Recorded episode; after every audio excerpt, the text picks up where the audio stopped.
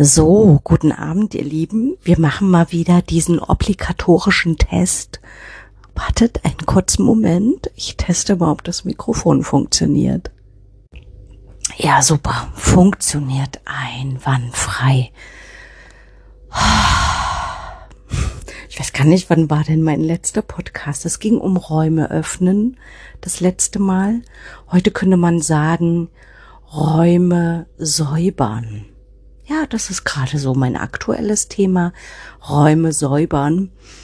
Mm. Das fing so an, dass meine Tochter heute ähm, irgendwie auf die Idee kam, Playmobil haben zu wollen. Und ich führte sie dann in ihr Zimmer und sagte so, schau mal dein Zimmer an. Guck mal, was hier alles ist. Ich sehe hier ganz viele Dinge, die einfach nicht mehr bespielt werden. Und das ist einfach so viel. Wir kaufen neue Dinge, dann werden die kurz bespielt und dann stehen die da. Und es wird immer mehr, immer mehr und immer mehr. Also, ich glaube nicht, dass du noch Playmobil brauchst. und meine Tochter ist ja echt nicht doof, ne? Die ist ja echt pfiffig. Und ähm, da sagt sie, okay, Mama, ich entrümple jetzt. Ich räume mein Zimmer auf und aus. Und dann ging's los. Also dann wurde wirklich rigoros aussortiert, dann Kisten umgestülpt und in Kisten verpackt und also ich habe jetzt ganz viel ähm, Sachen, die ich mit auf Arbeit nehmen kann. Das ist halt der Vorteil, weil ich im pädagogischen Bereich arbeite und das weiter genutzt werden kann. Das ist gut. Ähm, ja, und dann eben auch viele Dinge, die einfach so rumstanden. Also wir sind auch so zwei Kreativköpfe, die so aufeinandertreffen. Das ist schön, aber es ist auch eine große Gefahr, dass sich viel so ansammelt, so Zeug. Also wenn ich zum Beispiel leere Klopapierrollen äh, sehe, dann sammle ich die, weil daraus könnte man tolle Dinge basteln. Oder ich hatte jetzt oben auf ihren Schrank einen zerbrochenen Teller, der ist uns mal kaputt gegangen. So ein bunter Keramikteller. Da dachte cool, packe ich in, in eine Tüte. Daraus kann ich Mosaikkunst machen. Und so passiert das noch und nöcher bei uns. Und es sammeln sich einfach so ganz viele kreative Ecken. Das Problem ist, dass sich dann zu viel ansammelt und ähm, es dann einfach zu viel wird und jedes Ding, und das ist kein, Entschuldigung, esoterischer Scheiß, weil ich kann euch sagen, das ist tatsächlich so, weil mein Körper wirklich sehr feinfühlig ist. Es stauen sich Energien. Und dadurch, dass ich in den letzten Wochen wirklich, ich, es ist so ein Gefühl wie, ähm, dass ich schwebe, so über dem Boden. Also mir fehlt im Moment die absolute Bodenhaftung und Verwurzelung. Und ähm, das war heute wie so ein Befreiungsschlag. Ich meine, im Moment stehen noch die ganzen Dinge in unserem Flur. Aber ab morgen und übermorgen verschwinden die. Und dann fließt die Energie hier einfach wieder freier. Oh, das ist so schön. Das, das klingt vielleicht für manche banal und naja, für mich ist das echt ein großer Akt. Loslassen. Und ähm, sich auf bestimmte Dinge zu fokussieren, nicht zu viel. Das, das überfordert mein Gehirn. Ich frage mich übrigens immer noch, wie ich diese Arbeit hinkriege. Und vor allem, ich würde jetzt mal sagen, doch, dass ich die gut hinkriege, ja, weil das ist ja, ähm, wenn du dir vorstellst, dass deine Filter eigentlich gar nicht da sind, dass du komplett geöffnet bist und alles aufsaugst wie so ein Schwamm dann kommst du ganz schnell in so Überforderungssituationen. Dann wird ähm, es ganz schnell zu viel. Ich merke das immer zum Beispiel, wenn zu viel laute Geräusche um mich drumherum sind. Oh, das, das überfordert mich total. Ich versuche das dann immer so, dass ich mich auf eine Sache dann konzentriere und das andere irgendwie schaffe auszublenden. Auch vielleicht gehöre ich deswegen auch gut zu dieser Arbeitsstelle, weil ich die Kinder gut verstehen kann. Ich kann die gut abholen, weil ich weiß, wie das sich anfühlt, wenn einfach alles zu viel wird. So, wie bin ich da jetzt drauf gekommen? Genau. wir missten gerade aus bei uns. Und das ist schön. Das ist auch wichtig. Einfach die Dinge mal anzuschauen, die so da sind. Und zu überprüfen, brauche ich die tatsächlich. Und ähm, genauso ist das mit den sozialen Netzwerken. Ich sag euch, ich bin absolut gefährdet, daran zu kleben. Also deswegen, ja, meine Freundin meinte, ach, Chrissy, sind wir mal wieder so weit. Also ich habe immer mal ab und zu einen Instagram-Account gehabt. Ich gebe es offen zu und ehrlich. Und der ist auch schon zweimal gelöscht worden. Ich habe es jetzt wieder getan, weil ich merke, ich merke es immer wieder und tappe immer wieder hinein in diese Falle, ähm, dass mich das einfach zu viel Zeit kostet. Das, das äh, ist eine Zeitfressmaschine, dieses soziale Netzwerk. Das ist für viele Menschen bestimmt gut und auch toll und wertvoll. Für mich nicht. Für mich ist das gar nicht gesund, weil ich so ein Mensch bin, der ganz schnell ähm, an so Dingen festklebt. Also ich schaue da ganz gerne so kreative Videos, oder wenn Menschen was erschaffen, finde ich total faszinierend, wenn die selber etwas herstellen. Oder Menschen, die so ein Vanlife haben. Ich weiß nicht, ob ihr das kennt. Also wenn mit, die mit ihrem Van durch die Welt reisen und oh, ich finde das so spannend. So, oh, ich bin da total fasziniert. Das Problem ist, ich schaue mir das zwar an, aber mein eigenes Leben bleibt in dem Moment stehen. Also in dem Moment lebe ich ja selber nicht, sondern schaue mir das Leben anderer Menschen an.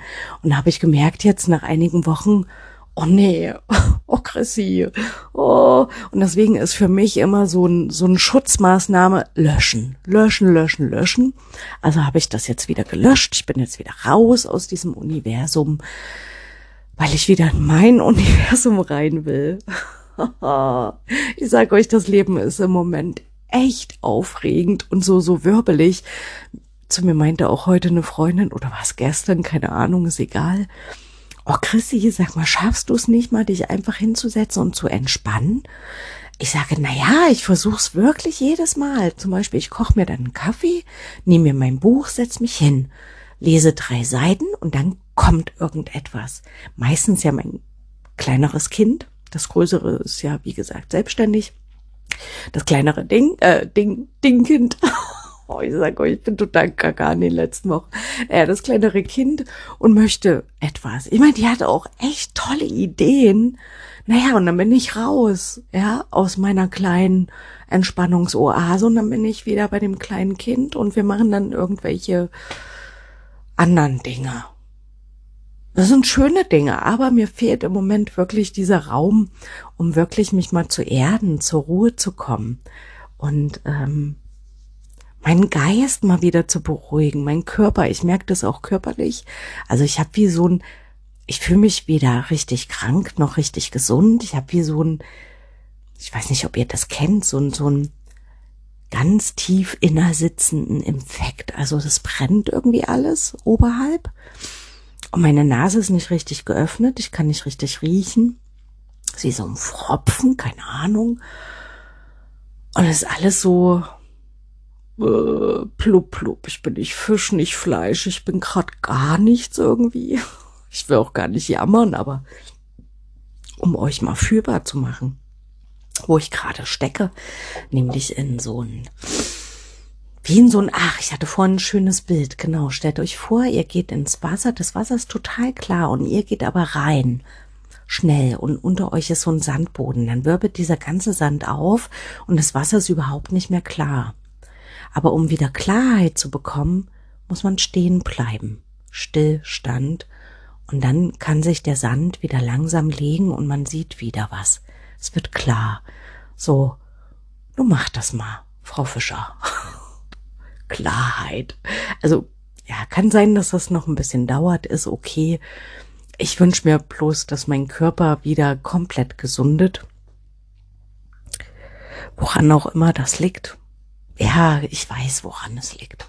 Es war einfach ganz schön aufregend und ich hatte ganz oft so die Nase voll und das ähm, zeigt sich dann sofort im Körper. Die Nase voll haben. Also wird besser. Es wird besser, ich weiß ja. Meine Lebenserfahrung ist 46 Jahre lang. Also alles wird besser. Aber es dauert manchmal. Genau. Ähm, ich hatte noch irgendetwas im Kopf. Es ist mir entschwunden. Aber es ist schlimm. Kommt gleich wieder. Hm, es mag nicht mehr zu mir kommen, aber es ist nicht schlimm. Auf jeden Fall hat eine meiner besten Freundinnen morgen Geburtstag. Kritisches Datum war das vor zwölf Jahren, nämlich am 11. September. Und ich bin ja immer ein großer Fan von selbst hergestellten Dingen. Und ich habe mir wirklich Mühe gegeben für sie. Ich habe nämlich selber ein Buch gebunden und ein Engel gegossen aus Kunstharz, also aus dieses Ex Expositionsharz oder so. Ich kann das aber nicht aussprechen. Naja, diese zwei Mischungen, die du zusammenrührst und dann härtet das aus. Genau. Und dann dachte ich, ah, ich habe noch eine coole Idee. Und zwar lege ich doch einfach mal ein bisschen Sand in ein Weinglas und Muscheln, eine Lichterkette und das Bild von ihrer Familie. Und dann geht sich da diesen Kunstharz rein. Sieht total toll aus. Tolles Geschenk. Genau, und dann habe ich noch eine Seife gegossen. Ja, das macht Spaß. Das ist schön. Und Kerzen gießen. Ich bin echt eine Kerzgieß-Weltmeisterin. Es macht so einen Spaß. Und ich habe Lotto gespielt. Ich habe tatsächlich Lotto gespielt. Ich habe auch äh, drei Zahlen richtig getippt, was ich echt faszinierend finde. Wenn du 50 Zahlen zur Auswahl hast und tatsächlich drei richtige Tipps, das ist schon, finde ich schon äh, Weltmeisterinnenreif. Naja, ich habe meinen Einsatz raus. Die Millionen sind es jetzt nicht geworden. Hm, aber es träumt sich so schön. Es träumt sich so schön. Also ich frage mich dann auch, woran liegt das, dass ähm, das Gefühl von einem freien Leben von Geld abhängig ist? Oder liegt es tatsächlich an etwas anderen? Blockiert dann noch irgendetwas im Leben? Ähm, weil Geld allein kann es doch jetzt nicht sein. Es reimt sich sogar, also macht das wohl auch Sinn. Also Geld allein, weiß ich nicht. Also ich hätte es gerne, also ich würde es jetzt nicht ablehnen, so ist es nicht, aber es muss da auch möglich sein. Ich meine, wir können ja jetzt nicht alle im Lotto gewinnen. Also es muss da auch möglich sein, ohne viel Geld ein glückliches, energetisch frei fließendes Leben zu haben. Hm. Ich versuche es ja gerade mit den ganzen Entrümpeln, dass da wieder mehr fließt. Auf Arbeit, ich habe ja immer gesagt, diese Arbeitsstelle, die ich habe, das ist meine Lebensaufgabe. Das ist nicht Job oder Arbeit, das ist Berufung. Und es fühlt sich auch so an, obwohl es gerade wirklich herausfordernd ist. Aber das kann es auch nicht sein.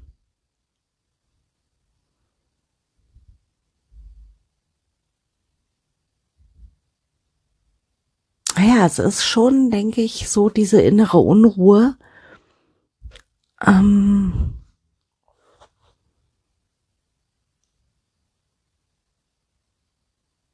die mich nicht zur Ruhe bringen lässt. Wow, wie tiefgründig. Das war jetzt gut, der Gedanke. Oh. Ja, ich habe, ihr merkt, ich habe noch nicht den Masterplan, wie ich mein Leben irgendwie ähm, gerade zur Ruhe bringen kann. Also ja, natürlich, wenn ich mich hinsetzen könnte und in Ruhe mal lesen könnte oder mal nichts machen. Aber es geht im Moment nicht. Von daher, vielleicht geht's auch um akzeptieren, dass es Momente im Leben gibt, die nicht veränderbar sind. Und wenn du ständig dagegen ankämpfst und sie verändern willst, pulverst du noch mehr Energie rein und es verändert sich deswegen aber trotzdem immer noch nichts. Vielleicht geht es auch einfach um Annehmen. Also, dass es bestimmte Situationen im Leben gibt, die so sind. Und wenn ich sie aber annehme, also so ging es mir als Erfahrung. Ich habe ja schon einen riesigen Erfahrungsschatz. Zum Beispiel bei meiner Mama habe ich irgendwann, gab es einen Punkt in meinem Leben, der ist noch gar nicht so lange her, habe ich die Situation so angenommen wie sie eben ist, dass eben ähm, meine Mama so ist, wie sie ist, dass es dort ähm, viel, ja, zu tun gibt in ihrem Haus. Aber ich habe es angenommen und gesagt, okay, ähm, also ich habe ja mehrere Optionen. Also es gibt ja immer mehrere Wege, die man gehen kann. Aber alle anderen Wege waren für mich nicht gut, weil die Konsequenz des Weges sich nicht gut angeführt haben. Wie zum Beispiel, dann gehe ich ihm gar nicht mehr hin oder so. Fühlte sich nicht richtig und nicht gut an. Und dann kam ich auf den Weg des Annehmens, dass es jetzt so ist. Und ähm, dass ich ihr zugestehe, dass sie so leben darf, wie sie sich entschieden hat zu leben. Und es kommt jetzt auch immer öfters mal, dass sie nicht mehr will. Also ich spüre immer mehr bei meiner Mama, dass sie müde ist vom Leben. Und auch das annehmen zu können und akzeptieren zu können und nicht mehr dagegen anzukämpfen. So, also, Mensch, Mutti, das kannst du doch noch, das schaffst du doch noch. Nee, ich glaube, irgendwann ist es einfach mal gut und dann ist man müde und dann möchte man gehen. Und ich glaube, so langsam kommen wir so in diese Phase und ja, das wird auch schon eine Herausforderung für mich, das 100 Prozent annehmen zu können und sie da auch auffangen zu können. Also, weil das auch immer so eine Gratwanderung ist. Also, ich möchte ja auch nicht das Gefühl geben, ach, ist doch schön, wenn du gehst. Nein, absolut nicht. Aber ich sehe dich in dem Moment, was dein Gefühl gerade ist, was du möchtest. Und ähm, ich trage das mit. Also egal, wie du dich entscheidest. Und ich werde dich immer lieben, egal für was du dich entscheidest. Und ähm, ja, also das wird noch mal richtig. Huh, ich weiß gar nicht, wie ich da jetzt wieder drauf gekommen bin, aber ich bin drauf gekommen. Ähm, mich so von meiner Mama zu verabschieden, das wird, das wird schwer weil dann ähm, beide Eltern gegangen sind. Und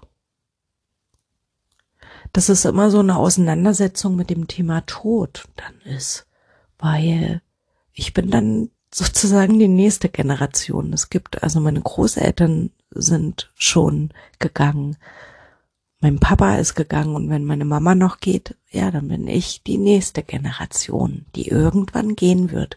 Und das ist, ich weiß ja, das ist so ein Thema, das schiebt man so lange vor sich her, bis es dann soweit ist.